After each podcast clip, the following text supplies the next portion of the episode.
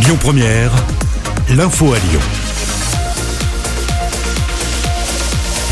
Bonjour Loïc, bonjour à tous. À la une de l'actualité, Cécile Bourgeon va rester en prison. La Cour d'appel de Lyon a rejeté ce matin sa demande de remise en liberté.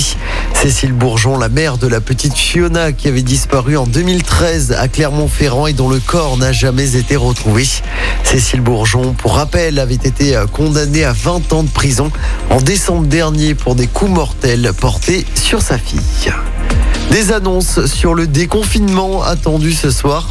Le Premier ministre Jean Castex prendra la parole à 18h. Il va aborder les sujets des vaccins, des frontières et de la réouverture des écoles de lundi prochain.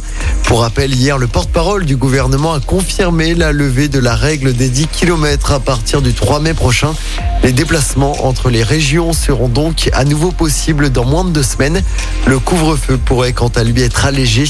Et puis les commerces non alimentaires, les terrasses et les lieux de culture pourraient rouvrir à la mi-mai avec des jauges adaptées.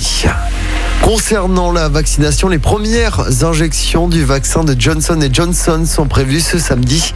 Et puis après le Brésil, le Chili, l'Argentine et l'Afrique du Sud, la France va instaurer une quarantaine obligatoire pour les voyageurs en provenance d'Inde.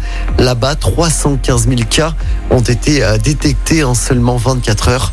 C'est un triste record mondial. Et dans ce contexte sanitaire en France, la foire de Lyon 2021 est annulée pour la deuxième année consécutive. L'annonce a été faite hier. L'événement était pour rappel prévu du 19 au 27 juin à Eurexpo. Et la prochaine édition de cette foire se déroulera du 18 au 28 mars de l'année prochaine. Un accident mortel sur un chantier près de Lyon. Un ouvrier d'une trentaine d'années est décédé hier à Saint-Quentin-Falavier. Selon le Dauphiné libéré, la victime conduisait un engin qui aurait chuté dans une fosse. Le jeune homme est décédé sur place malgré l'intervention rapide des secours. Une enquête a été ouverte. On passe au sport en football. Ça y est, c'est terminé malheureusement pour l'OL en Coupe de France. Défaite 2-0 en quart de finale hier soir face à Monaco. Prochain match pour l'OL, ce sera dimanche en championnat face à Lille au Groupama Stadium. Un match très important face à un concurrent direct pour le titre de champion de France. Écoutez votre radio Lyon Première en direct sur l'application Lyon Première, lyonpremière.fr et bien sûr à Lyon sur 90.2 FM et en DAB+. Lyon Première